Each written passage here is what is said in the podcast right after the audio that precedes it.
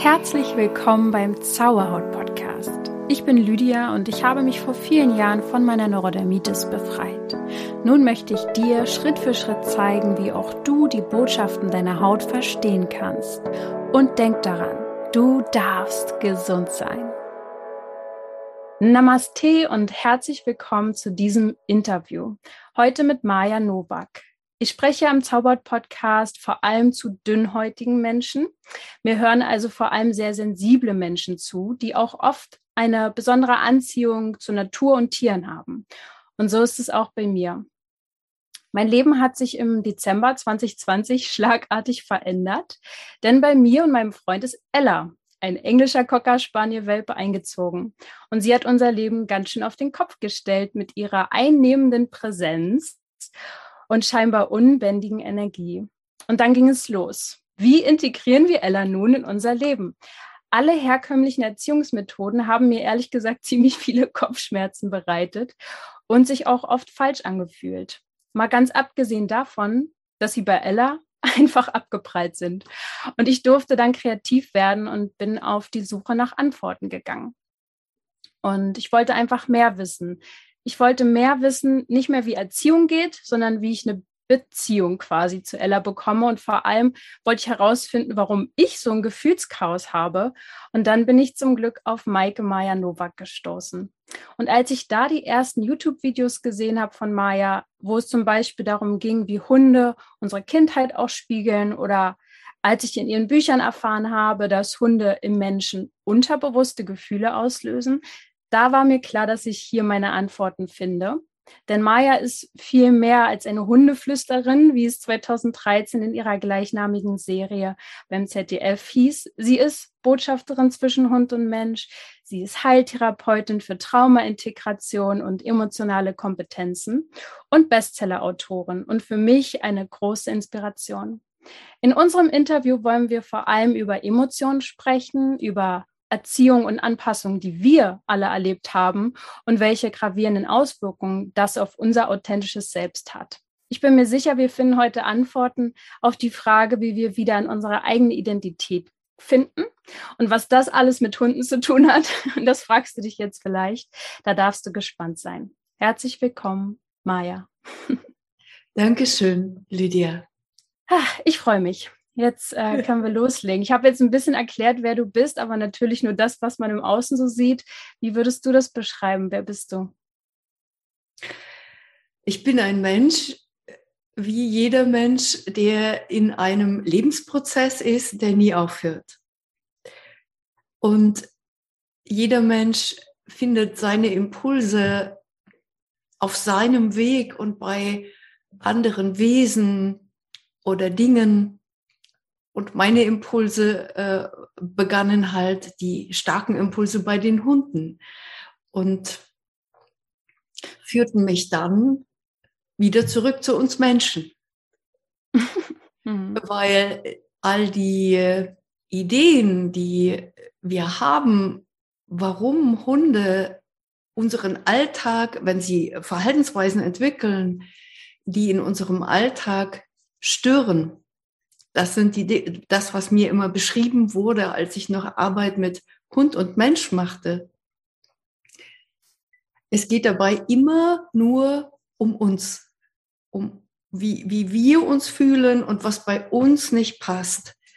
Und mir machte das wirklich irgendwann keinen Spaß mehr, Hunde funktional zu machen für unseren Alltag. Und sie kommen aber gar nicht darin vor, indem warum sie Dinge tun, warum es auch einen Sinn hat, was sie tun, wenn sie zum Beispiel unter Hunden wären und so weiter. Das nahm dann Raum ein. Oder bin ich da auf die Forschungsreise gegangen. Warum tun Hunde Dinge und warum machen sie Sinn, wie alles einen Sinn hat, auch bei uns Menschen? Und dann merkte ich, dass es überhaupt nichts bringt, Menschen immer Tipps zu geben und Ratschläge oder ihnen, wenn ich ihnen zeige, wie super das klappt mit dem Hund. Und äh, sie es aber doch nicht umsetzen können, sonst würden sie es doch machen. Sie würden gar nicht Hilfe suchen. und gehen dann eigentlich nur ernüchtert, frustriert oder also noch einmal neu wirklich so zurechtgestutzt nach Hause, ja, äh, weil andere etwas dann können, was sie nicht können. Also es hilft einfach gar nicht weiter. Oder es klappt eine Woche, weil man sich Mühe gibt. Ja. Aber irgendwas in einem fehlt doch. Und das hat mich interessiert. Und ich kam dann auf die Spuren von Trauma, natürlich auch aus eigenem Erleben. Und das war dann der Weg, auf dem ich jetzt immer noch bin, diese spannende Reise, warum denn auch wir Menschen bestimmte Gefühle erleben, die der Hund in uns weckt, als ausgelagerter Anteil von uns selbst. Wir sind ja so stark äh, mit unseren Tieren verbunden, ob das ein Hund ist oder ein Pferd oder ein anderes Tier, mit dem wir eng verbunden sind. Hunde sind nur halt immer dabei im Alltag. Mhm. Und vorweg schon, wenn ich Menschen fragte, die mir ihre Not beschrieben mit irgendeinem Verhalten, in die sie dann kommen. Und wenn ich gefragt habe, wenn du mit deinem Hund auf einer einsamen Insel leben würdest, wäre das dann noch ein Thema? du machst auch gleich so, du hast auch gleich ja. äh, durchgecheckt. Es bezieht, wir haben mit dem Hund kein Problem und der Hund vielleicht mit uns, aber wir nicht mit ihm, sondern wir haben alle ein Thema mit inneren Anteilen, die Erfahrungen gemacht haben, als sie noch sehr klein waren. Die Angst haben, Fehler zu machen vor dem Umfeld, die Angst haben vor Bewertungen, die denken, sie müssen irgendwie was richtig machen und perfekt sein, damit sie nicht ausgestoßen werden. Die schlimmste Angst von uns Menschen, dass wir aus der Gemeinschaft ausgeschlossen werden. Eine Urangst. Und das alles ist mein Thema geworden. Und der Hund wurde auf einmal so ein Geschenk, weil er so viel zeigt von uns und er geht, das wissen wir Menschen, nicht weg. Das ist das, die wichtigste Info immer für die ganzen inneren Anteile in uns, die so viel Angst haben, dass sie abgelehnt werden, wenn sie sich zeigen. Beim Hund zeigen sie sich. Mhm. Nur kommen im Anschluss auch Anteile, die sich furchtbar schämen. Aber das hat nicht der Hund ausgelöst, sondern das sind alles Dinge, die uns immer und immer wieder nur auf uns zurückwerfen und zeigen, wo noch Heilung nötig ist. Und auf diesem Weg gehen jetzt immer mehr Menschen, wie ja auch du, diesen spannenden Weg gehst, über deine Haut in Kontakt gekommen zu sein mit der Welt und, und dieses größte Organ gesagt hat, hier stimmt was nicht. Hier, hier ist eine, eine Grenze, die einfach oder keine Verbindung. Also das ist immer diese, diese Symptome, die der Körper dann auch zeigen kann, führen uns ja immer auf den Weg, authentisch zu werden. Das ist so ein großes Wunder, dass immer ohne diese ganzen Hürden kommen wir gar nicht drauf, dass irgendetwas nicht stimmt. Ja, es war bei mir genauso. Also ähm, das Leben war zum aus der Haut fahren sozusagen. Also für mich, für mich persönlich viel zu laut, viel zu schnell. Und als du eben gesagt hast, wie wäre es mit äh, dem Hund auf eine einsame Insel zu reisen, du weißt gar nicht, wie oft ich in letzter Zeit darüber nachgedacht habe, vielleicht keine Insel, sondern irgendwo in den Wald zu ziehen, weil dann ist alles entspannt, aber dann flüchte ich mich ja auch irgendwie nur raus äh, und habe vielleicht auch nichts draus gelernt, ja. Und wer das ganze Thema jetzt vielleicht nicht so intensiv kennt, ich meine, ich habe mich ja sehr in, da, in, das Thema reingefuchst und ähm, alles gelesen und aufgesaugt, weil ich halt richtig gemerkt habe, das ist so die Antwort, die mir wirklich was bringt, weil als ich etwas umgesetzt habe, was mir Trainer gesagt haben oder Hundetrainer oder habe ich das, wie, wie du beschrieben hast, entweder ich hatte ein schlechtes Gefühl, dass es ja bei anderen so einfach ist und bei mir nicht, oder ich habe es versucht umzusetzen und ich habe mich dabei schlecht gefühlt. Also muss es ja was mit mir zu tun haben und mit meinen Emotionen. Ähm, was ist es denn sozusagen, wie kann uns ein Tier oder auch der Hund dabei helfen, jetzt mit diesem Gefühl umzugehen, was da dann auf ein Tablett kommt? Ne? Bei manchen ist es vielleicht Wut, bei manchen Hilflosigkeit. Wie kann der Mensch jetzt damit umgehen? Wärst du denn bereit, an einem konkreten Beispiel das mal zu erzählen? Dann ja. ist es viel deutlicher. Ja, sehr gerne. Also ich kann ja jetzt nur von mir sprechen, was. Ist die äh, Ella denn da? Ist die bei dir? Die ist jetzt irgendwo äh, da im anderen Raum. ja. Okay. Könntest du sie nachher auch mal äh, rüberholen? Kann ich gerne machen. Ich würde sagen zum Schluss, weil dann wird hier vielleicht großes Chaos ausbrechen, weil sie sehr, sehr immer so ist und pam, pam, pam, pam, pam und ganz schnell. Und das ist eigentlich ja auch schon so ein bisschen das Thema, worum es geht, weil sie sehr, sehr viel Energie hat, sehr viel Lebensfreude und das liebe ich an ihr, sie ist sehr lebendig. Aber in manchen Situationen, glaube ich, und da kommen wir dann zum Thema Grenze, äh, kann sie ihre Grenze nicht mehr fühlen, glaube ich. Also sie geht dann mit allem irgendwie so mit und lässt sich von dem und da und ist nicht mehr ansprechbar. Ja. Das äh, passiert in verschiedensten Situationen. Also wenn irgendwas nicht routiniert ist, äh, das kann ja alles Mögliche sein, zum Beispiel beim Gassi gehen, wenn es doch mal ein anderer Weg ist, der auf einmal viele neue Reize hat, dann hängt sie in der Leine oder wenn wir irgendwo zu Besuch äh, sind, dann ist sie kaum mehr ansprechbar, weil sie überall alles mitkriegen will. So ungefähr würde ich sie äh, beschreiben. Ja. ja. Ich habe auch so einen Hund, meine Bambi. Mhm.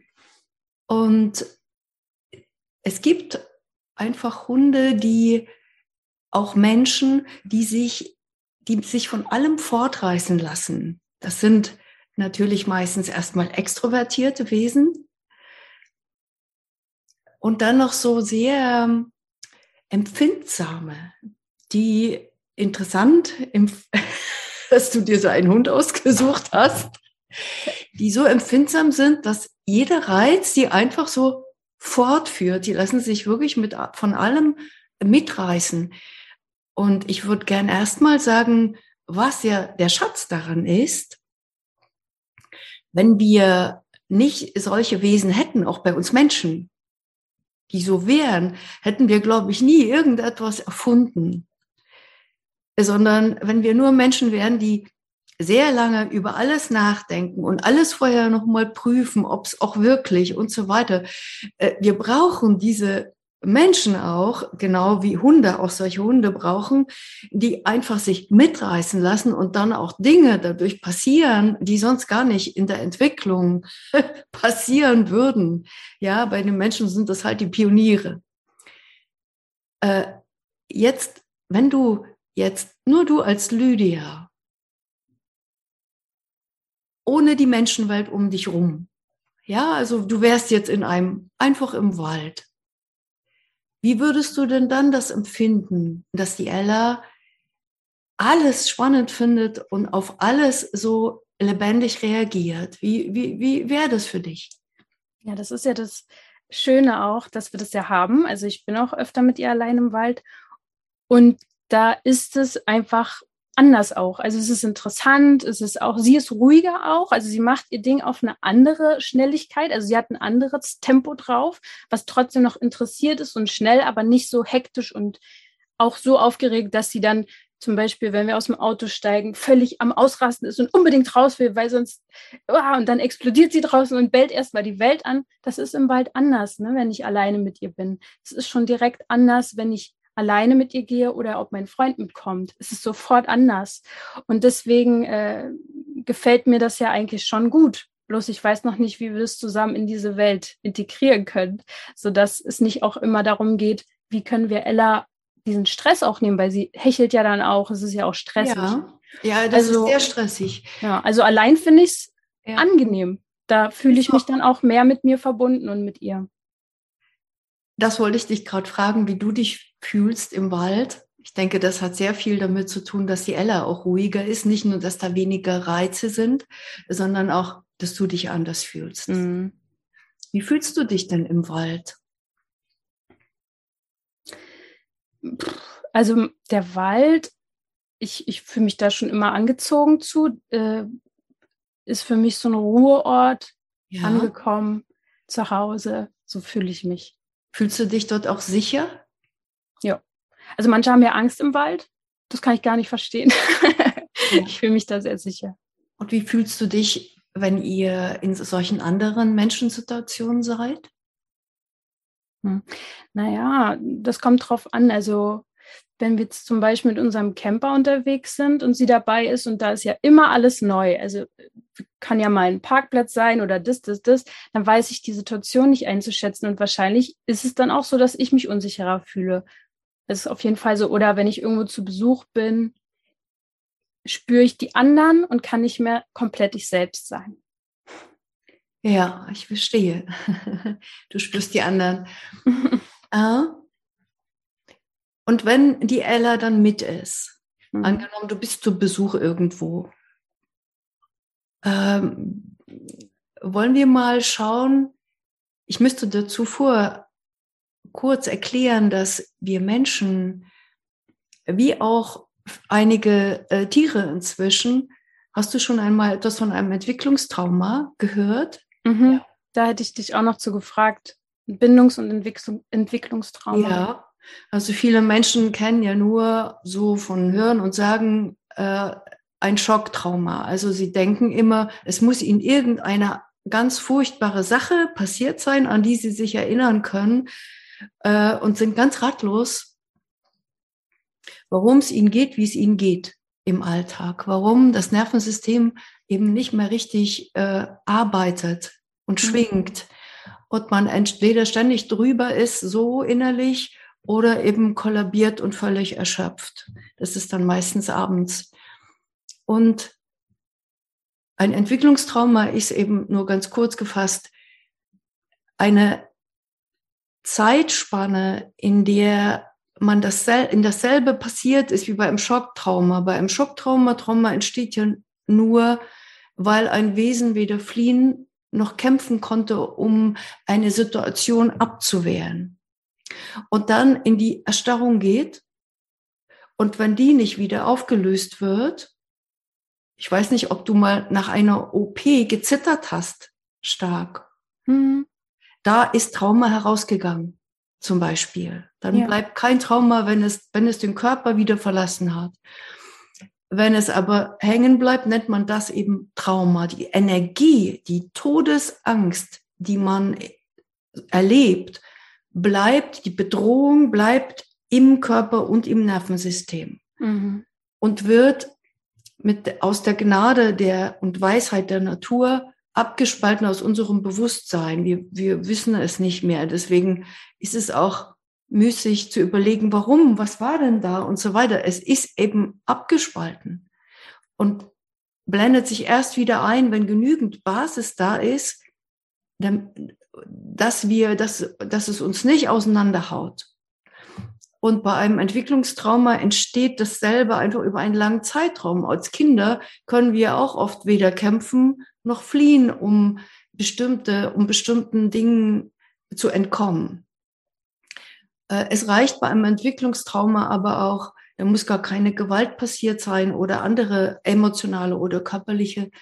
Es reicht schon, wenn die Bindung nicht ausgereicht hat wenn man zum Beispiel im Krankenhaus war oder wenn die Eltern selbst traumatisiert sind und einfach gar, gar nicht aus ihren Hintergründen heraus eine echte Bindung mit ihrem Selbst, sondern sie es rein funktional bewältigt haben und wirklich ihr Bestes gegeben haben. Es geht dabei nicht um Schuld.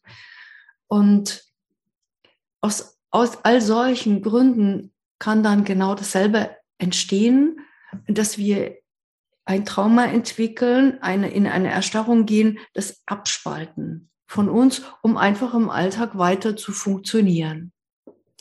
Und das, was da so funktioniert, nenne ich inzwischen so Bewältiger oder auch Türsteher. Das kann man sich so vorstellen, wie die Anteile in uns, die genau im Alltag aufpassen, dass dieses Trauma nicht ausgelöst und berührt wird durch Ereignisse, Mhm. Äh, wenn du jetzt in einer ganz bestimmten Weise gucken würdest oder dich guckt einer in einer bestimmten Weise an, dann merkt diese Türsteher schon, ob jetzt dadurch Trauma berührt werden könnte oder nicht und wird sich was einfallen lassen, das Thema wechseln oder auf dich losgehen oder ja. Ja. Äh, Und ist so. das ein, auch ein bisschen der Verstand oder gibt es da dann nochmal einen Unterschied zu? Es ist ein unter den Verstand äh, verwenden alle Anteile. Ah ja, okay. Ja, äh, bis oft bis auf das Selbst. Dazu komme ich gleich.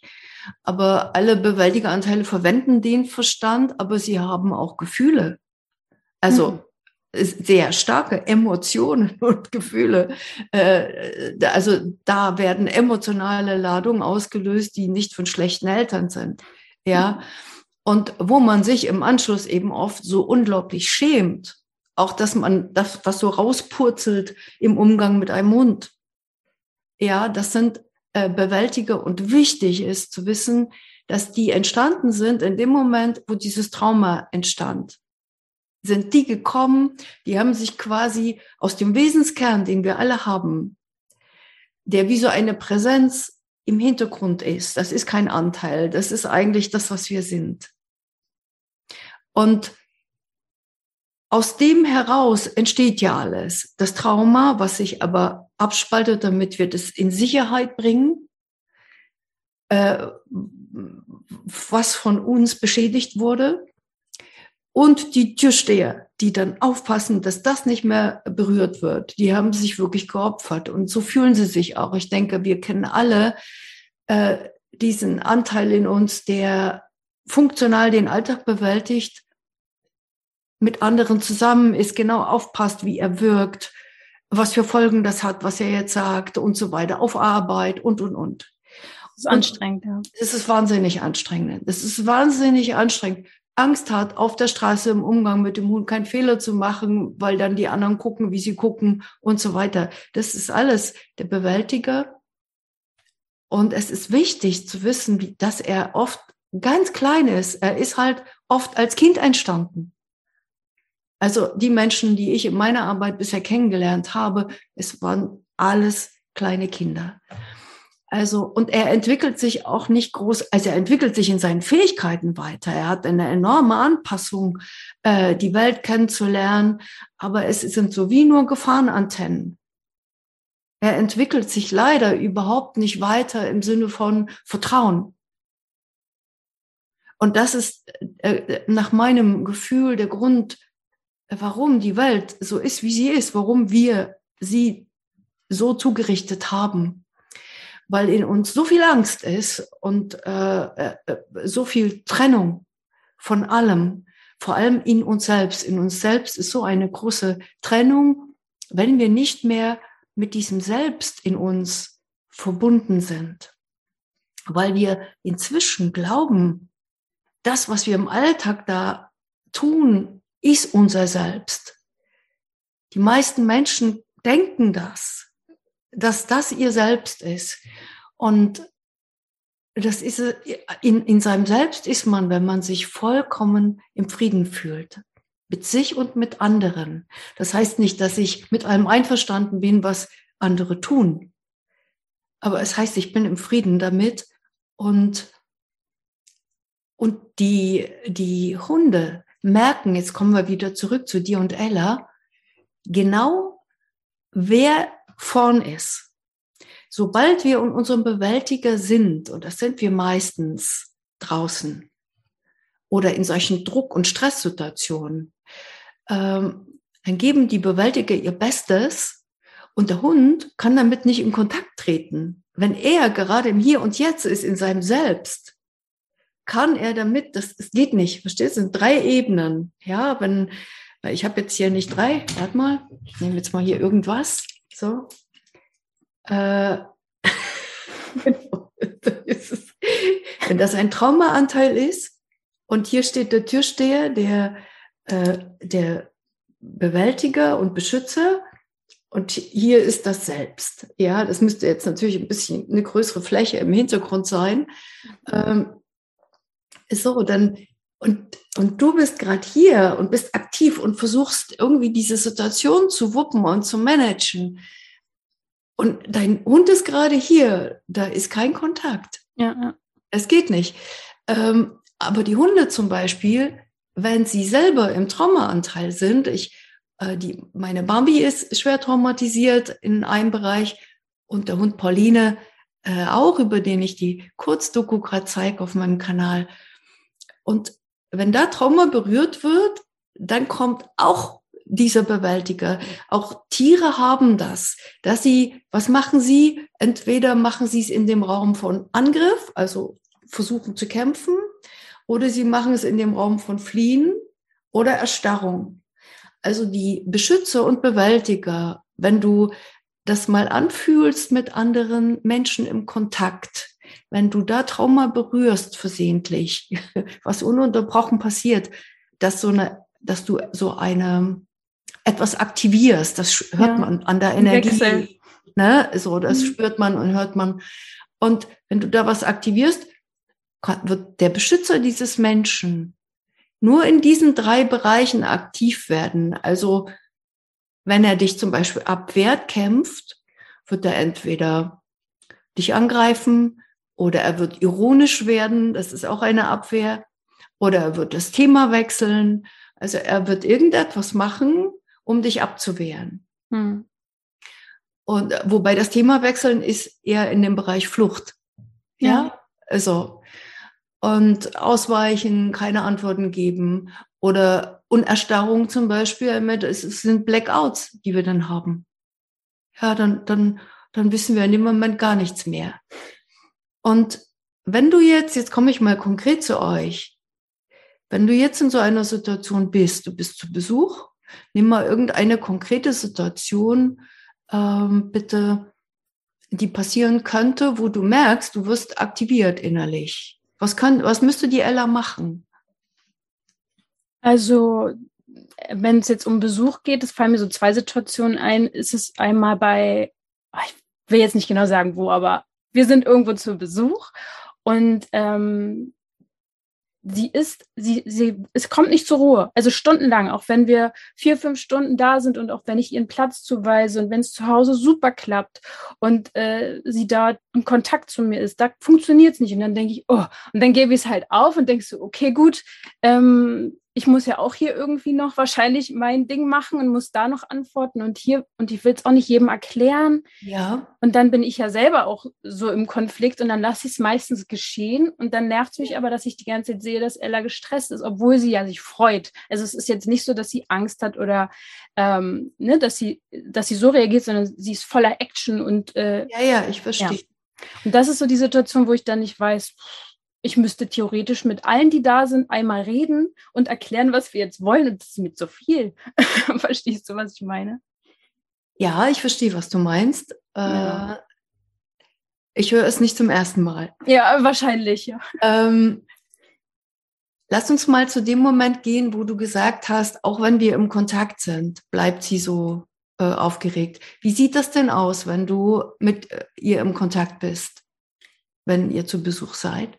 Also das ist, glaube ich, der Knackpunkt, denn der Kontakt, den ich sonst zu ihr habe, ist in dem Moment verschwunden, wo wir aus dem Auto steigen, glaube ich. Also, weil dann ist sie schon gar nicht mehr so, wie ich sie äh, in meinem Umfeld zu Hause kenne, weil sie dann nur noch warm, sie weiß, oh, wir gehen da jetzt hin, da gibt es immer irgendwie Leckerli und da gibt es irgendwie immer Action und dann ist sie nur noch nach vorne und gar nichts mehr mit uns. Also da ist keine, kein Kontakt mehr und dann, ja, dann ist es schwierig. Dann sind wir eben nicht mehr im Kontakt. Ja, ja.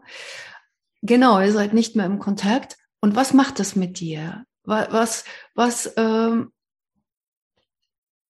was ist dann, wenn ihr nicht mehr im Kontakt seid? Wie fühlst du dich? Äh, also ziemlich überfordert, weil ich auch mitkriege, wie mein Freund sich fühlt und dann wie der sich fühlt und die sich fühlt. Also viele ja, Gefühle überall. Lass uns und dann aber hil hilflos, also wütend. Es geht so von Wut Lass uns mal kurz äh, aus den, du brauchst die Hintergründe mal gar nicht sagen. Ich glaube, die kann jeder mhm. nachvollziehen. Äh, je, ich glaube, jeder Mensch kennt das mhm. aus irgendwelchen Situationen, auch wenn du Mutter bist, äh, äh, kennst du es. Wahrscheinlich, ja. Ähm, oder mit anderen Dingen, wo, wo, ja, wo so etwas passiert, dass man eben was, ich sag's mal profan, nicht in den Griff kriegt. Genau. Und nicht weiß, was die anderen, wie die das jetzt bewerten. Das ist ja mhm. so. Also du fühlst dich, deswegen die Hintergründe, bleib mal nur bei deinem Gefühl, Lydia. Ich mich, ja. Also dieser Anteil in dir, der dann aktiviert wird, der fühlt sich überfordert, Genervt auch. Und wenn du dich überfordert fühlst, wie, wie, wie fühlt sich das an? Genervt? Hilflos.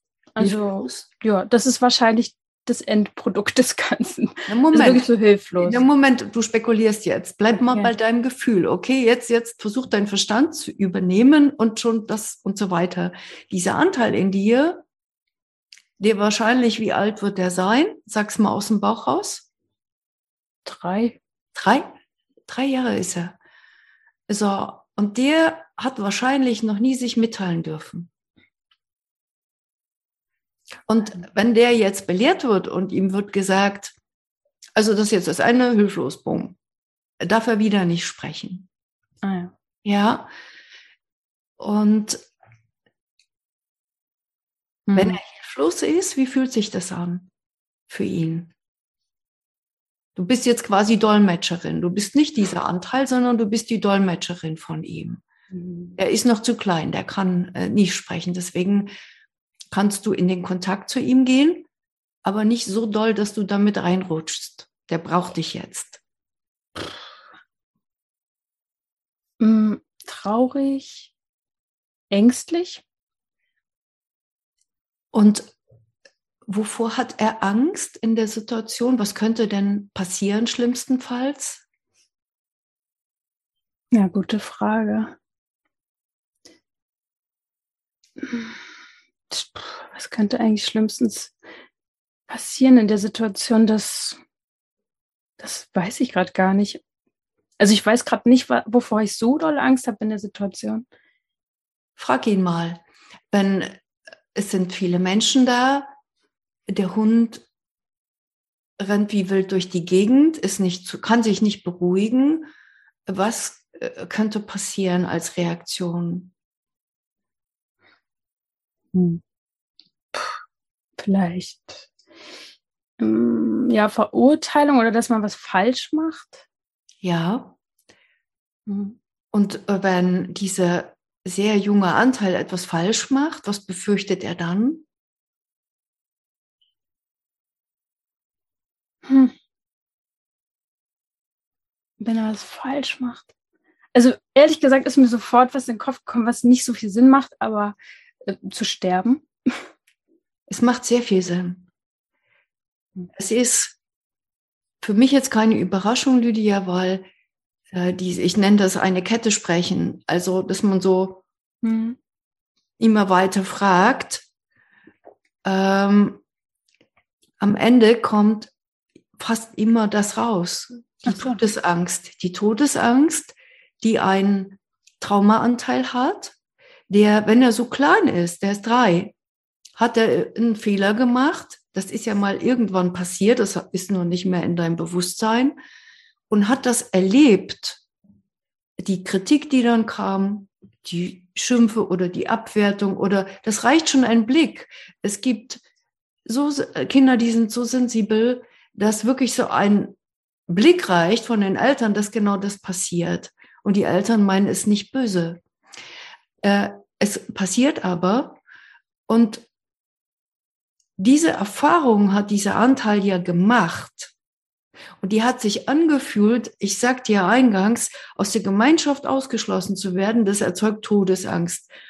Als Kind nicht geliebt zu werden von den Eltern bedeutet, den Schutz zu verlieren und die Sicherheit, äh, die Annahme vielleicht zu verlieren und das löst Todesangst aus. Und das sind alles Dinge, die uns hier in unserer Gesellschaft noch nicht wirklich bewusst sind, das ist Entwicklungstrauma, mit was wir da leben. Und es ist sehr wertvoll, dass du das gerade an dieser kleinen Szene zeigst. Du gehst zu Besuch zu Menschen mit deinem Hund und ein dreijähriger Anteil wird berührt, der dann da sitzt und hat eigentlich Todesangst. Und jetzt kommt der Beschützer. Was macht der denn dann? Du hast es eingangs schon gesagt, er entschließt sich irgendwann dazu, es einfach zu lassen. Was, also einfach die Situation zu lassen und zu, vielleicht sogar zu beobachten und einfach zu sagen, pff, ich schaue es mir jetzt einfach an, weil ich kann gar nichts machen. Ja. Hm. So, da sitzen also zwei hilflose, wie alt ist der Beschützer? Äh, Aus dem Bauch? auch, naja, auch recht jung, würde ich sagen. Aus dem Bauch eine Zahl? Auch so drei, vier Jahre. Ja. Hm. So, guck mal, das sind zwei kleine Kinder, äh, die äh, Kinderanteile in dir, die versuchen, diese Situation zu bewältigen.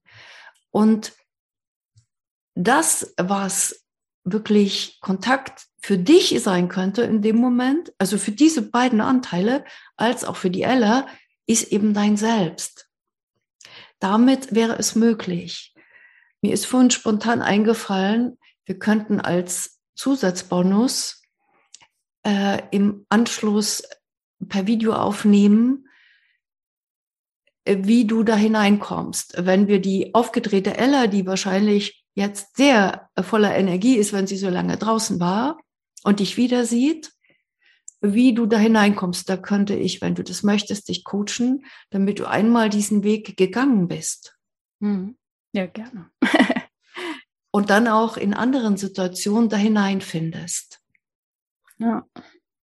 Denn auch die, wir könnten jetzt noch ganz lange so weitermachen, äh, zum Beispiel auch, welche Anteile sagen dir, du müsstest allen Menschen das erklären, was mit deinem Hund los ist und so weiter. Das sind alles Anteile in uns Menschen, äh, die Ideen haben. Das sind, das könnten jetzt auch wieder Beschützeranteile sein, die denken, wenn die nur alle wüssten, was der Hintergrund ist, äh, dann können sie uns vielleicht nicht verurteilen.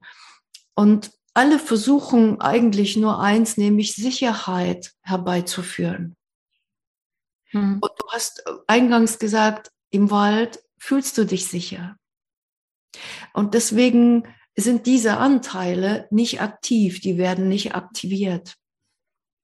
Und wenn wir lernen zu sehen, was, was da eigentlich ein Wesen, was wir uns oft sehr wesensverwandt aussuchen, ähm, meine Erfahrung ist ja, dass wir am Anfang meistens ein, einen Hund uns auswählen, also wenn wir mit Hunden leben, der uns erstmal trägt. Hast du vorher auch schon einen Hund gehabt?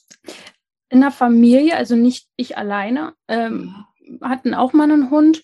Und das Interessante war, bevor wir Ella bekommen, also bevor sie in unser Leben gekommen ist, habe ich von ihr schon drei Monate geträumt. Also sie ist mir schon im Traum immer wieder begegnet, immer wieder, immer wieder. Ich habe sie genau im Traum schon so gesehen, wie sie jetzt auch ist. Also es war total abgefahren. Und deswegen ist es mir ganz klar, dass sie ganz, ganz, ganz viel in mir aufwecken muss, wahrscheinlich. Also dass es irgendwie einen Sinn hat. Ne? Ja, Genau, weil danach, nach dem Hund, der erstmal das System stabilisiert, äh, kommt dann der Hund, mit dem man wächst. So. Also es heißt nicht, dass der Hund, der einen stabilisiert oder die Hunde, bei mir waren es sehr viele, die mich erstmal stabilisiert haben, äh, das heißt nicht, dass man dadurch nicht wächst. Wir sind uns, der Prozess, in dem wir Menschen uns bewegen oder auch Tiere, ist eigentlich die ganze Zeit immer im selben, entweder bewegen wir uns gerade und wachsen so in einer Weise, die wir merken, oder das, worin wir gewachsen sind, wird integriert. Das fühlt sich dann oft an wie Stillstand oder manchmal fühlt sich auch einfach nur toll an. Aber das ist quasi wie auch Pflanzen, die brauchen auch zwischendrin Ruhe. Wir haben nicht umsonst vier Jahreszeiten, ja. Mhm. Und wir denken aber, wir müssen immer irgendwas machen. Und das ist tatsächlich der Bewältiger in uns, der Beschützer, der gelernt hat als Kind. Also wenn wir nicht erfahren haben, was wirklich in dieser Welt fast kaum noch passiert, das liegt nicht an unseren persönlichen Eltern, sondern an allem, wie wir leben, wenn wir nicht erfahren durften, dass wir so wie wir sind, als einzigartiges Wesen stimmen, sondern dass wir beginnen herauszufinden, was muss ich denn machen als Kind, damit ich Anerkennung bekomme. Und das wird dann auch noch äh, belohnt von der Gesellschaft, von von den Eltern und so weiter. Das kriegt ein Kind sofort raus und das braucht es, um zu überleben. braucht es diese, diese Versicherung, äh, dass es beschützt wird und irgendwann vielleicht auch die Bindung erfährt, nach der es Sehnsucht hat. Die Kinder denken meistens, mit ihnen stimmt etwas nicht, weil sie es nicht erfahren. Das mhm. ist ja so eine Urerwartung nach Liebe. Kinder kommen mit so viel Liebe auf die Welt und haben diese Urerwartung, dass ihnen das da begegnet. Und dann begegnen ihnen in den Eltern oft Bewältiger. Die Eltern sind, wenn sie traumatisiert sind, ja auch nicht in ihrem Selbst. Die haben den Kontakt ja auch verloren. Und da passiert dasselbe wie bei dir und Ella in so einem Moment, äh, dass ein Bewältiger sein Bestes gibt, ein Beschützer, tut sein Bestes, um die Situation irgendwie äh, zu retten. Und das Kind ist in das Baby oder das kleine Kind in seinem Selbst und findet keinen Kontakt. Das ist schon eine frühe Erfahrung bei sehr vielen Menschen. Und all das macht ja etwas mit uns gesamt. Mhm.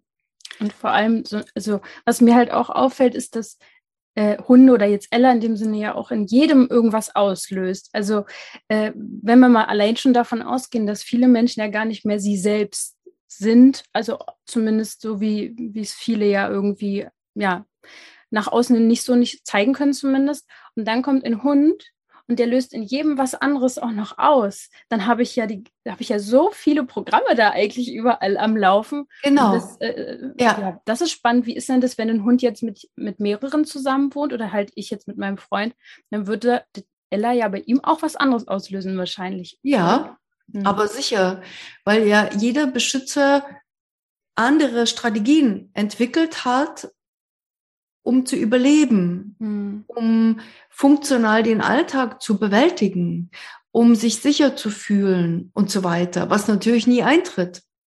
Der Bewältiger schafft das nie. Das können wir ja alle nachvollziehen, äh, dass wir uns so nie sicher fühlen. Er, Bewältiger kontrollieren extrem stark. Sie berechnen die Folgen, die passieren könnten und so weiter. Dann gibt es aber auch welche, die einfach dann am Abend zum Beispiel meistens, wenn man den ganzen Tag sich zusammengerissen hat im Außen und funktioniert hat, die dann einfach kollabieren und dann ist es alles scheißegal. Dann äh, muss man, möchte man sich nur noch beruhigen. Und da, das ist dann auch der Start für das Suchtprogramm. Ja, Ess, äh, ein Essanfall oder Alkohol oder alles, was es da eben gibt. Die ganzen, jeder hat da so sein Spezielles rausgefunden, wie sich das System nach so einem Tag beruhigen kann. Das ist aber, wir nennen es ja auch Abschalten und wundern uns, warum wir immer erschöpfter werden, weil das ist keine Erholung. Es ist wie, als wenn man so busch, ausgeschaltet wird und am nächsten Tag ist man genauso erschöpft. Ja, es ist nur die, das Nervenkostüm kann mal kurz ah, machen. Wie so ein Muskel, der in sich zusammenfällt. Mhm. Und ich habe jetzt noch keinen Menschen kennengelernt, der nicht Sehnsucht hat nach wirklicher, nach einem Gefühl wirklicher Sicherheit, von innerem Frieden, mhm. von Sehnsucht nach echtem Kontakt. Also aus, wenn man in seinem Selbst ist, hätte man bräuchte man keine einzige Regel und Vorschrift auf dieser Welt.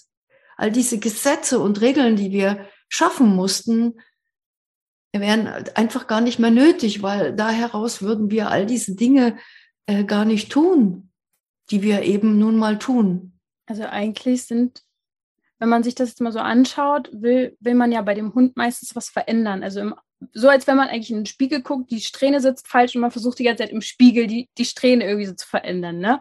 Ja. Ähm, das ist ja irgendwie auch so diese Dressur. Und du hast ja auch äh, in deiner Arbeit, ich weiß gar nicht, ob es Büchern und in den Videos war, auch öfter mal so rübergebracht, dass Hunde ja auch gar nicht mehr so authentisch sein können und da irgendwann wie so, also für mich fühlt es sich dann manchmal so an, wie so totdressiert sind. Dann einfach nur noch so brav quasi ja. irgendwie sind. Und das dann wird dann als brav und toll, toller Hund und sowas äh, angesehen. Ja. Ähm, ist es dann nicht schwierig, wenn wir selber irgendwie interessiert sind, sage ich jetzt mal erzogen sind? Ja, äh, genau. es anders dann zu machen quasi? Ja, du hast jetzt also eigentlich ein Kernthema angesprochen und erfasst, dass wir machen es ja nur, weil wir nur in uns so einen funktionalen Bewältiger zur Verfügung haben.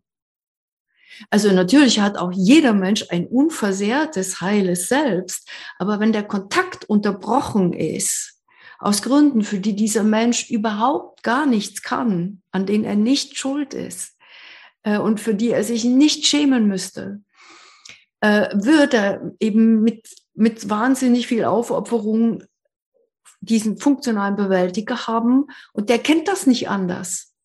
Der kennt nur, der, der kann ja nicht aus seinem Selbst heraus, äh, das ist ja nicht fühlen, ein anderes Wesen. So, und jetzt merkt er nur genau, wann wird Trauma aktiviert, wann könnten wir nicht passen ins Umfeld. Ich muss das jetzt mal so ganz grob sagen, so vielschichtig es auch ist. Das muss weg, wie du gesagt hast, muss weg. So, ist eigentlich nur so Alarm, Alarm. Da, ich werde da irgendwie vorgeführt oder es fliegt irgendwas an mir auf durch den Hund und so weiter. Also da gibt's wirklich viele, viele, viele äh, Möglichkeiten. Mhm. So, jetzt muss das weg. Und die Art, wie es weggeht, die macht er natürlich so, wie er es könnte. Also er kann nur funktional. Deswegen braucht er Methoden. Und er wird immer eine Hundeschule präferieren, die verspricht, in fünf Minuten ist dein Hund leinenführig. Ich habe die Methode gefunden und so weiter. Und das probiert er, er kann wirklich gar nicht anders. Das probiert er dann auch, ich weiß nicht, hundertmal aus. Und findet auch im Anschluss immer eine Erklärung, warum es nicht geklappt hat. War halt die Hundeschule scheiße oder es kommt große Scham, alle haben es geschafft nur ich Versager nicht und so weiter. So geht's dann halt weiter. Aber es kommt so ein Beschützeranteil, kann sich nicht selbst wahrnehmen. Er kann sich nicht reflektieren. Das kann nur das Selbst. Das Selbst kann die ganze Zeit reflektieren und wahrnehmen, was da stattfindet. Und das hat auch das Mitgefühl dafür, dass das gar nicht anders geht, weil diese Anteile so jung sind.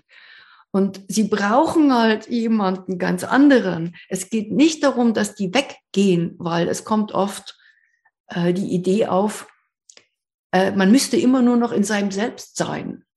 Oder Hunde wären immer im Hier und Jetzt. Das stimmt nicht. Auch sie haben, wie gesagt, Traumen und sind nicht immer im Hier und Jetzt. Es geht darum, das alles an sich kennenzulernen und entscheiden zu können, wer ist jetzt wichtig, auf wen hört man, auf welchen Anteil hört man oder hört man auf das Selbst. Das kann man sich überhaupt nur, äh, das geht ja nur, wenn man das alles von sich kennt und auch mitverfolgen kann. Und das ist möglich. Also ich habe jetzt noch keinen Menschen erlebt in meinen Heilkreisen und Seminaren, der da nicht Schritte in diese Richtung machen konnte. Das können wir alle, weil das in uns allen ist. Es ist nur erstmal die Beschützer machen erstmal wirklich so, die wollen davon gar nichts hören, die finden das eklatant gefährlich. Ich erkläre jetzt hier gerade ein System, wo sie versuchen, dass das ja nie auffliegt. Das soll ja verborgen werden, weil diese Todesangst da ist, dass man sonst rausfliegt. Und wenn da jetzt einer daherkommt und redet da so drüber, dann kann das viel, auch jetzt zum Beispiel, wenn Menschen zuhören oder bei dir, kann das viel aktivieren erstmal. Leider geht es nicht anders. Also da ist dann jetzt auch nichts falsch dran. Es geht nicht anders. Wir, wir, wir kommen nicht über diese Schwelle mit immer weiterer Betäubung. Es, es bedeutet wirklich etwas, diesen Weg zu gehen. Und vielleicht, wenn man jetzt spürt an sich selber, man, da, da passiert schon Aktivierung, kann man sich vorstellen, warum so ein Weg, den wir vor uns haben als Menschen, um zu heilen, nur in sehr kleinen Schritten geht. Weil wenn ich jetzt das weiter öffnen würde, das, das, würde, das würde uns zu, also das würde einen zu schießen, wenn man damit gerade beginnt, diesen Weg zu gehen. Deswegen jeder Mensch findet wirklich in seinem Tempo die richtigen Impulse, um diesen Weg zu gehen. Hm.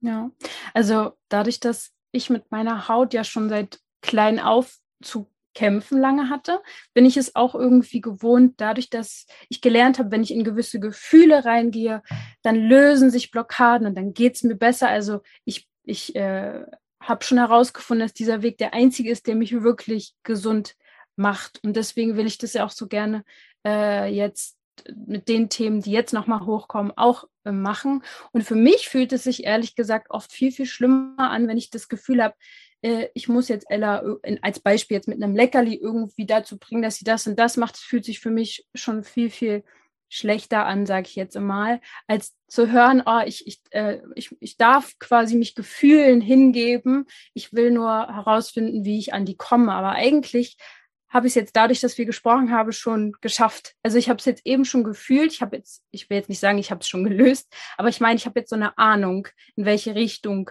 das geht. Und wenn jetzt jemand hier zuhört, der, dem das ähnlich geht, wie würdest du denn vorgehen? Sozusagen, wie kann man sich jetzt diesen alten Traumen stellen? Weil es ist ja nun mal auch nicht so leicht. Man kann es ja jetzt nicht, nicht einfach mal mit einer schnellen schnell Meditation oder sowas lösen.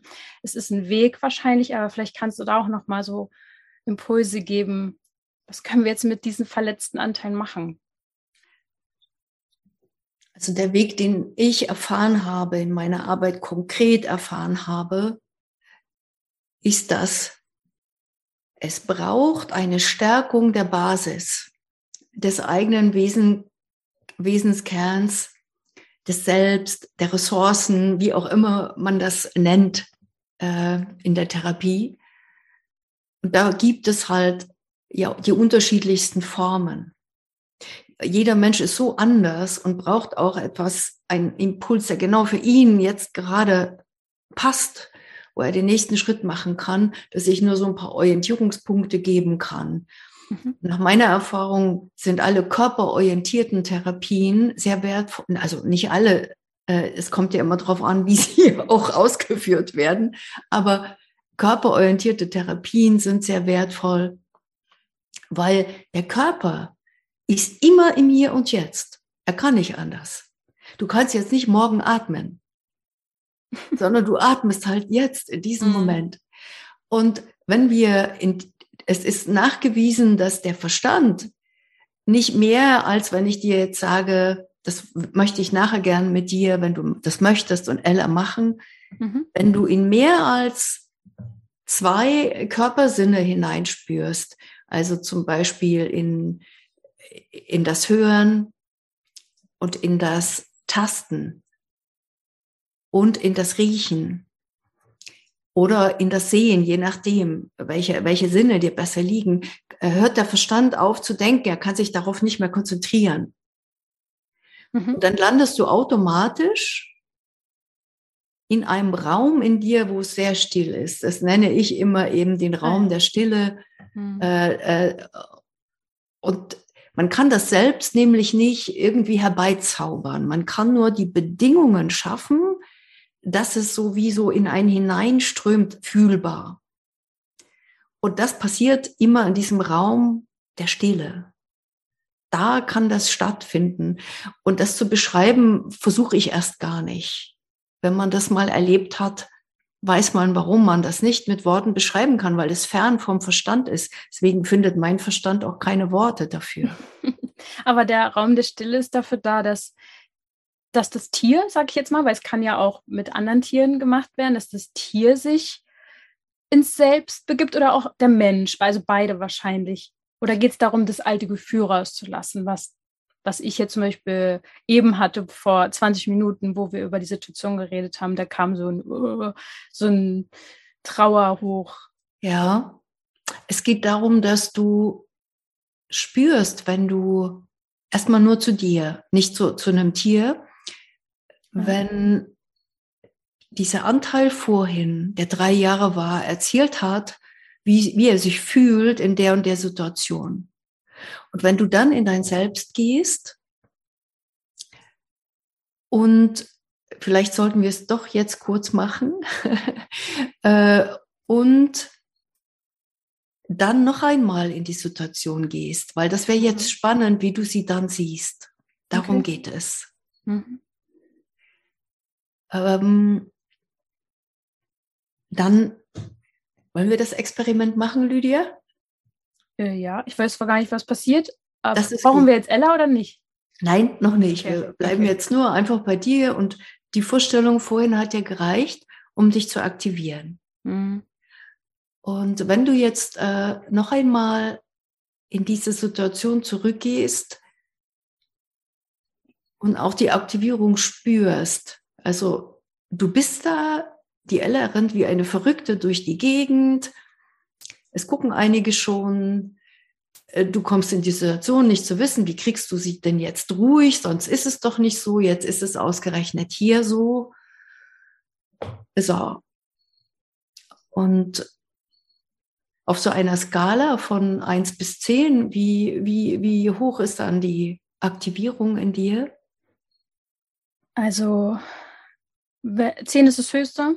Mm, ja. Ich würde sagen sieben. Also mein Herz schlägt jetzt schneller. Es ist jetzt noch nicht so, dass ich von Emotionen übermannt bin, aber es ist schon so, mein Körper macht schon. Genau, du was. sollst jetzt auch, wenn wir diese Arbeit machen, nicht äh, übermannt werden. Sehr gut. Überfraut, weil dann schaffst du es nicht mehr. Es ja, ja, dann kann man gar nicht. Diesen, quasi die Zone zu berühren. Mhm. Ja, also äh, wenn du, wenn wir Trauma liegt ja in der Vergangenheit. Es ist ja mal früher passiert und da ist es auch geblieben, abgespalten. Und wenn wir es nicht berühren, können wir es nicht in die Gegenwart retten. Ja. Das geht nicht. Also ich muss zumindest, wenn es ein Koffer wäre, den Henkel anfassen. Hm. So, du hast jetzt den Henkel angefasst und jetzt gehst du in dein Selbst. Du hast gesagt, dein Herz schlägt sehr stark äh, geh mal bitte in dein Herz, in, in, diesen, in dieses Schlagen hinein. Gut ist auch mit der Hand hinzugreifen, weil die Hand kann man sich so vorstellen, dass sie quasi aus dem Selbst kommt und das hält. Sie hält es. Ja, sie ist so die Instanz, die jetzt zuhört.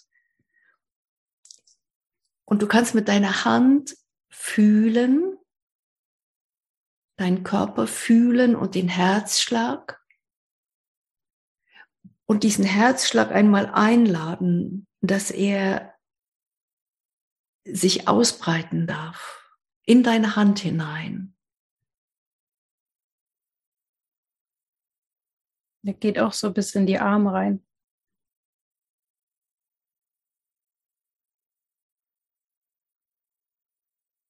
Wie fühlt es sich jetzt an in dir?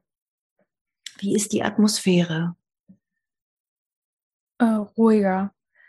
Jetzt, ähm, es war interessant, weil die, ich sag mal, die Pulsierung, äh, ehrlich gesagt, bis runter sogar in die Beine gegangen ist, also gar nicht mehr so nur im Herzen.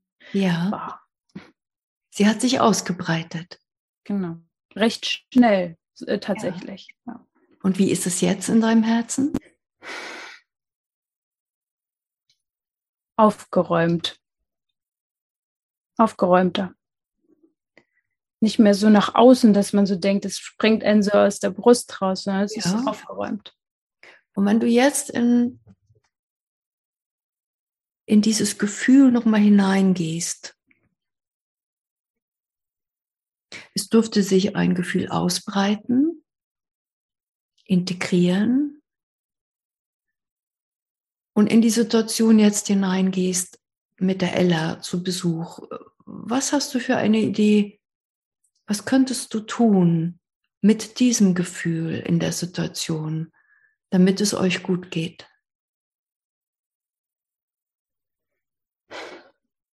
Atmen, auf jeden Fall. Ja. Also tief einatmen kam, also als erstes habe ich auch gleich gemacht gerade.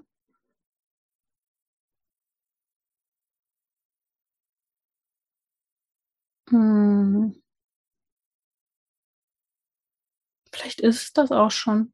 Weil alles andere, was ich gerade denke, ist schon sehr Handel, also Handlung. Was könnte ich tun, tun, tun, aber genau. was kann ich mit dem Gefühl machen, ist atmen. okay, das, äh, ich meinte auch das Tun. Ach so, okay. Wenn du dich jetzt so fühlst, wie du dich fühlst gerade, mhm. stellst dir diese Situation vor und die äh, Ella mhm. rennt durch die Gegend und so weiter. Wie betrachtest du jetzt die Situation?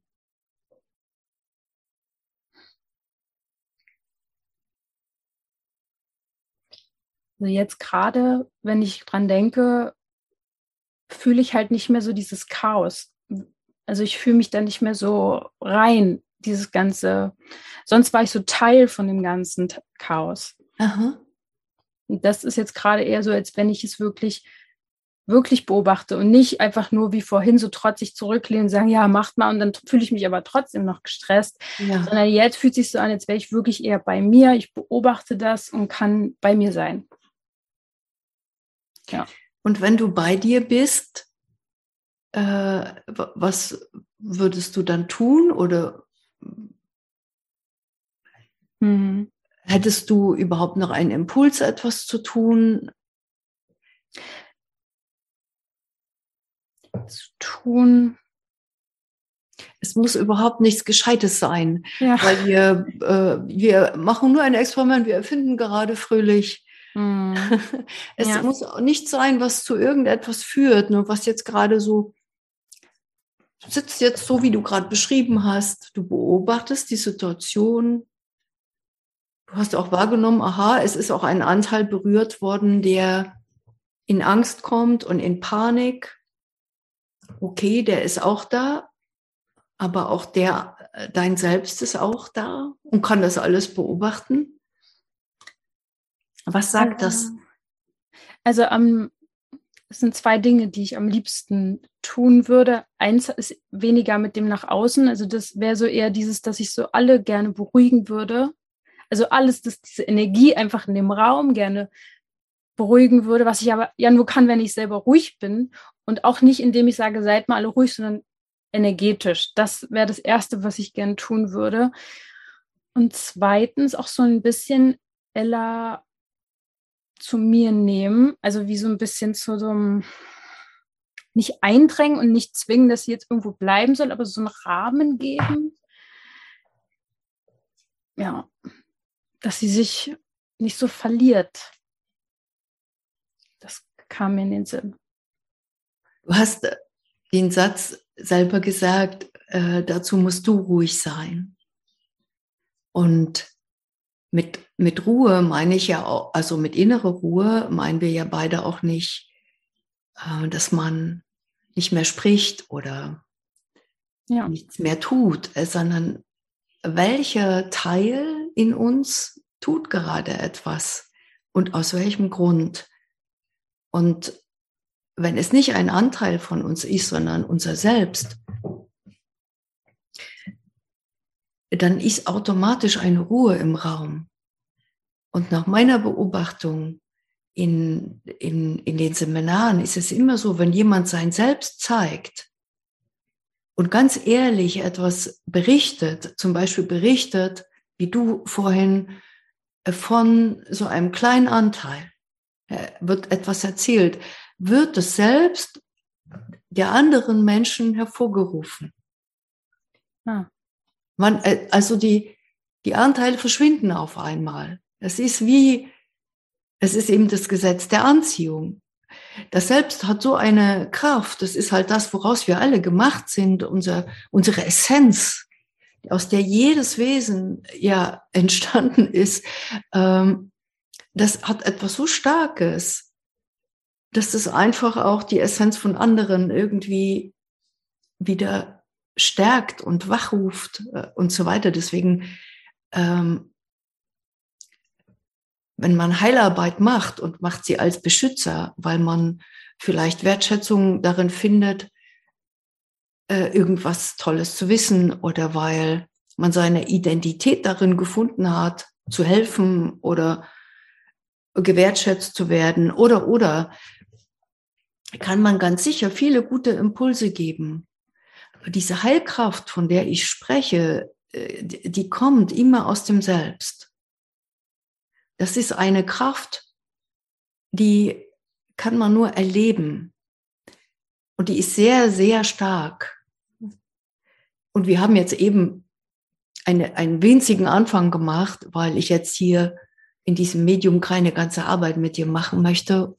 Äh, es geht ja viel tiefer. Wir machen nicht zack und dann ist man da. Das ist äh, eine Reise dahin, die auch Begleitung braucht, weil ganz oft dabei, wenn man sich diesem Raum der Stille nähert, kommen ganz oft auch Beschützeranteile hervor oder Traumanteile und das ist so eine andere Betriebstemperatur, dass da auch ähm, Begleitung notwendig sein kann, weil sich das ganz verunsichernd und seltsam anfühlt. Mhm. Oder weil so viele Verhinderer sich in den Weg stellen und sagen, ich kann das nicht, äh, das klappt eh nicht. Oder auf einmal wird man trotzig oder, oder, oder. Das sind eben alles Beschützer, die dann auftauchen und die dann erstmal den Kontakt brauchen. Hm. Und auch etwas erzählen wollen. Was sind dann ihre Sorgen? Was sind ihre Befürchtungen? Wenn man die nicht ernst nimmt, kommt man da nicht hin. Äh, Meditation kenne ich natürlich auch. Äh, auch was da geschieht, das ist bei jedem Menschen natürlich auch ganz anders ich habe oft die Erfahrung gemacht, dass Menschen in der geistigen Welt Antworten suchen und keine Bewusstheit dazu da ist, dass die geistige Welt tatsächlich Antworten gibt. Unsere Seele, unserem Selbst. Aber die Psyche, glaube ich, interessiert die geistige Welt jetzt nicht so sehr, weil das ist Materie. Und das ist tatsächlich etwas, womit wir auch vertraut sein müssen. Wer sind wir denn als Materie, als Psyche? Es, und da findet man dann wieder ganz andere Antworten, nämlich als Materie. Und der, der Kontakt zur, zur Spiritualität ist ja was ganz Natürliches. Das hatten wir Menschen früher auf ganz natürliche Weise.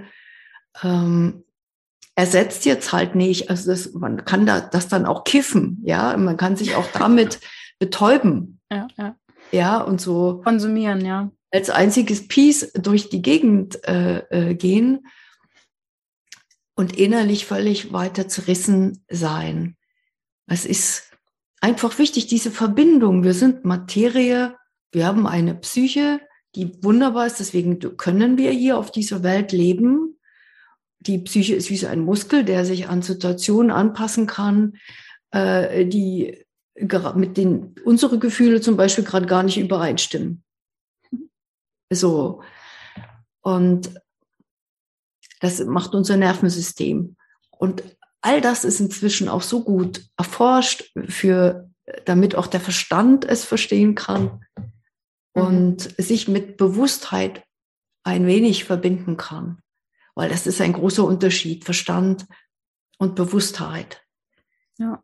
Äh, kann man denn zu dir oder zu einem Team von dir oder ähm, wo findet man quasi dich, deine Arbeit? Ich meine, du hast ja viele Bücher geschrieben, da kann man total viel draus ziehen und auch die Videos ähm, auf YouTube habe ich eigentlich alle, glaube ich, durchgeguckt und sehr, sehr viel mitgenommen, auch umsetzen können. Ähm, wo findet man quasi da noch Zugang zu dir? Ich habe vorhin die Frage noch nicht zu Ende beantwortet. Ich war nur bei der körperorientierten Therapie, ja. weil nur bei mir, das wäre eine leichte Überforderung.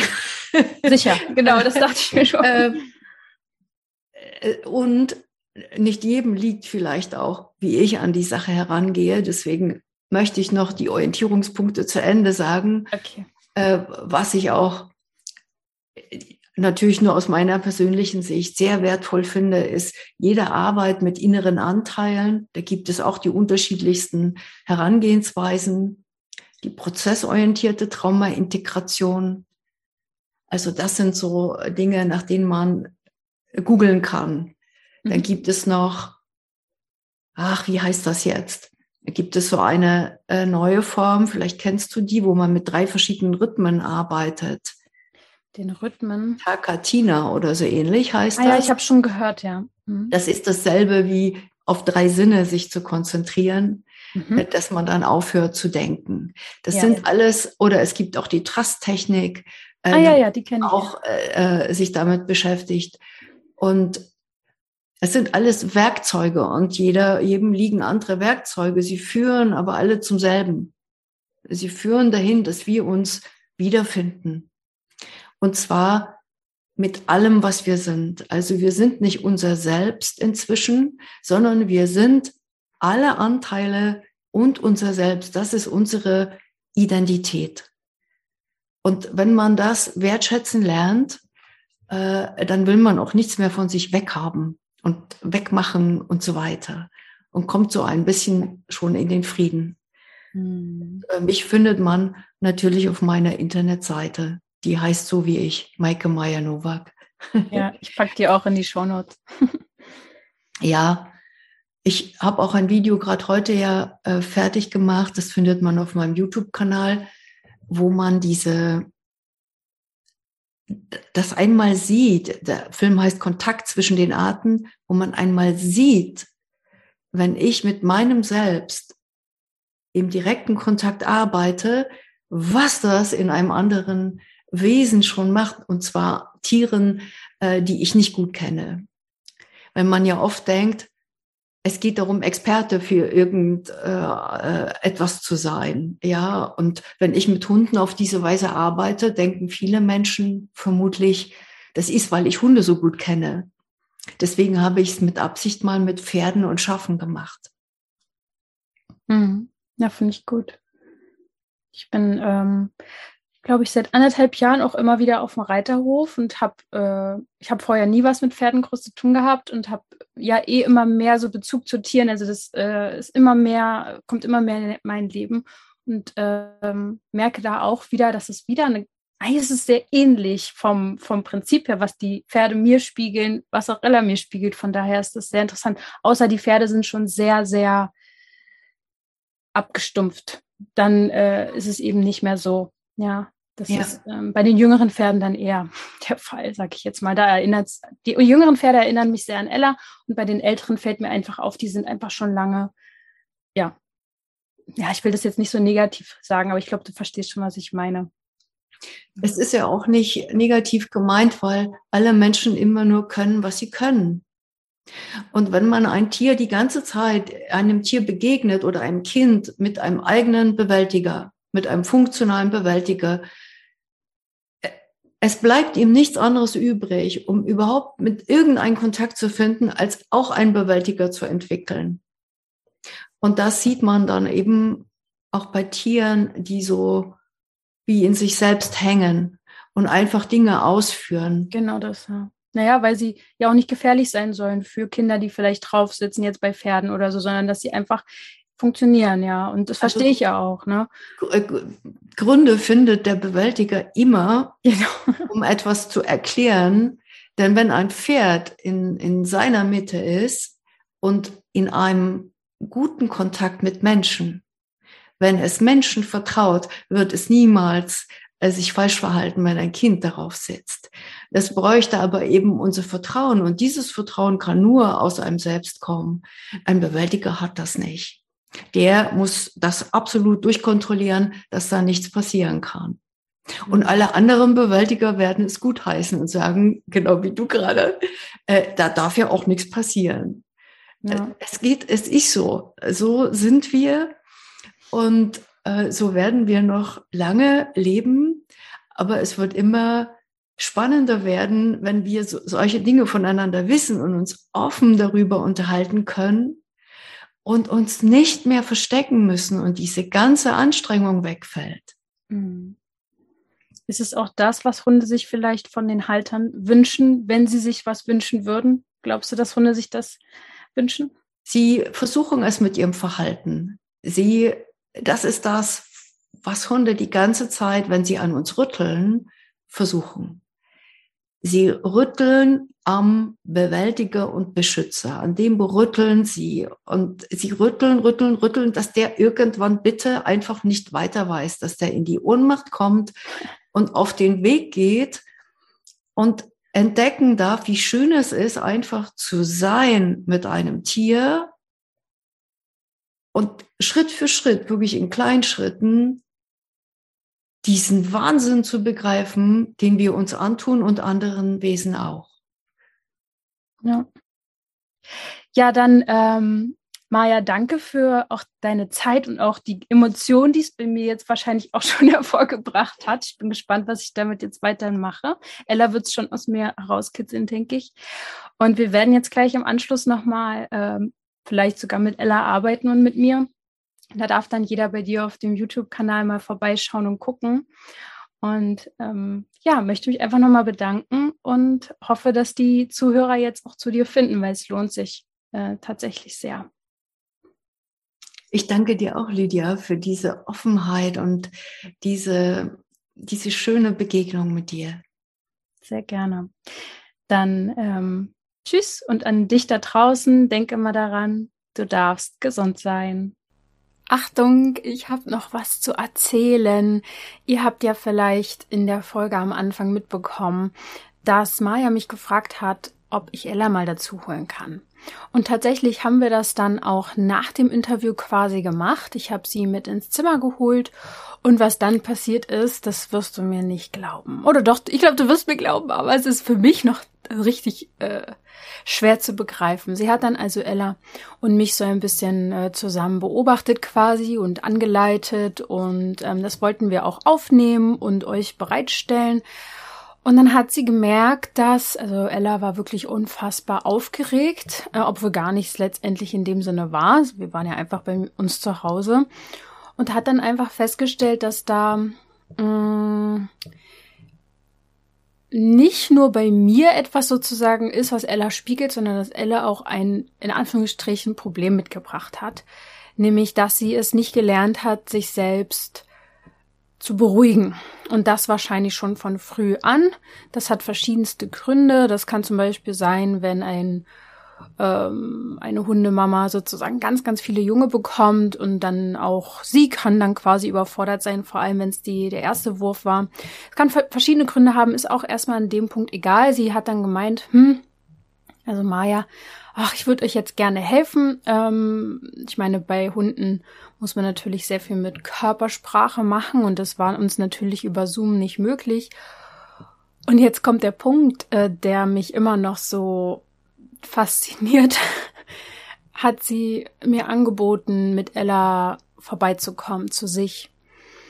Und wir sind dann zwei Stunden hingefahren, eine Woche später. Also das war schon mal unfassbar für mich, weil ich muss wirklich sagen, dass ich seit einem Dreivierteljahr ungefähr mit vollster Inspiration den Dingen folge und sie lese und konsumiere, die Maya so macht, erzählt und schreibt und für mich eine riesen, das war echt für mich eine riesen Ehre und wirklich unfassbar, dass ich da eingeladen worden bin und habe das natürlich dankend angenommen. Wir sind dann hin, also ich, mein Freund und Ella und haben wirklich, ich glaube, das Ganze ging vier, fünf, sechs Stunden oder so mit ihr zusammen sehr, sehr viel über Ella erfahren, über mich erfahren, auch uns und das alles hat sie dann quasi nebenher mit einer Assistentin, also die war dabei, aufnehmen lassen und wird daraus quasi auch ein Video schneiden und ähm, da wird es um das Thema Selbstberuhigung gehen und das dann bei YouTube veröffentlichen in ihrem Kanal. Das heißt, wenn diese Podcast-Folge hier online ist und du jetzt ganz gespannt bist, was ist denn da jetzt mit Ella? Und vor allem, was ist denn jetzt mit mir? Weil ich habe ja auch ein großes Thema damit gehabt. Dann äh, geh doch jetzt gerne mal zu Maya auf, das, auf den YouTube-Kanal. Ich verlinke dir den auch in den Show Notes. Aber gib da einfach mal Maya Novak ein. Und dann wirst du das Video relativ aktuell finden. Äh, du wirst wahrscheinlich mich auch sehen und wie ich dort arbeite und was wir dann gemacht haben. Wir haben Lösungen und Wege gefunden, was wir jetzt zu tun haben. Und auch ich darf an mir arbeiten und das, ich denke, davon werde ich dann auch nochmal berichten in separate. Also, weil da habe ich echt nochmal einiges in mir entdeckt, was ja, sag jetzt mal, traumatische Anteile in mir, die wirklich sehr, sehr verzweifelt sind und gar nicht unbedingt wegen Ella oder so, sondern ähm, aus anderen Gründen und Ella spürt quasi in mir einen Anteil, der Hilfe braucht, der sich nicht sicher fühlt und ist damit aber ziemlich überfordert, den zu sichern, weil sie ja von den Reizen der Umwelt auch, auch eigentlich komplett überfordert ist und dann noch mich schützen zu wollen, das ist einfach zu viel für so einen kleinen Hund, der dann auch noch das Gefühl hat, er müsste die ganze Gruppe zusammenhalten. Das heißt, wenn ich und mein Freund sich ähm, trennen, also im Sinne von, wir gehen raus und er läuft vor, ich hinten oder was weiß ich, das ist alles für er purer Stress. Auf jeden Fall haben wir da viel zu lernen mit und du kannst das sehr, sehr gerne verfolgen. Ich würde es dir wirklich von Herzen empfehlen. Schau dir mal das Video an, weil dieses Thema Selbstberuhigung, das trifft nicht nur Hunde, das betrifft auch uns Menschen. Wir haben es oft verlernt. Und das Thema wird viele Menschen mit Hautbeschwerden treffen, denn wir haben das Thema des Nervensystems, das uns schwerfällt, das zu regulieren. Wir haben eine hohe Verarbeitungsempfindlichkeit und ähm, können da wirklich sehr, sehr viel rausziehen. Ich verlinke dir, wie gesagt, das Video. Ich danke dir, dass du bis hierhin zugehört hast und ähm, Anteilnahme gezeigt hast an meinem, an meinem Thema vielleicht auch in dem Sinne. Und ähm, ja, schreib mir gerne, wenn es dir gefallen hat, zum Beispiel bei Instagram, würde ich mich sehr, sehr freuen über dein Feedback zu der Folge, weil es ja auch schon doch so minimal off-topic ist, was das ganze Hautthema betrifft, ist ja äh, der Hund jetzt nicht so naheliegend. Von daher freue ich mich über Feedbacks und ja, bitte schau dir das Video auch nochmal an. Geh zu Maya, lies ihre Bücher, eine ganz, ganz große Empfehlung. Äh, sie hat ähm, mehrere Bücher geschrieben, zum Beispiel Abenteuer Vertrauen. Das ist für jeden, der einen Hund hat, auf jeden Fall sehr, sehr gut. Und wenn es euch nicht so um den Hund geht, sondern mehr um diese ich sag mal, menschlichen Themen, also woher kommen vielleicht auch unsere unterbewussten Blockaden, kann ich dir ihr, ich glaube, das ist das neueste Buch empfehlen, ohne Schuld. Da geht's nicht direkt um Hunde oder Hunderziehung, sondern wirklich um ihre Erfahrung. Und das ist wirklich so krass. Also das hat mir auch nochmal so viel eröffnet, was sensible Menschen alles spüren, wahrnehmen und was das mit uns macht. Unsere ganze Geschichte quasi, die wir auch teilweise also was wir alles so teilweise in der Kindheit auch erleben. Und das kann ich wirklich nur von ganzem Herzen empfehlen. Und bitte denk immer daran, du darfst gesund sein.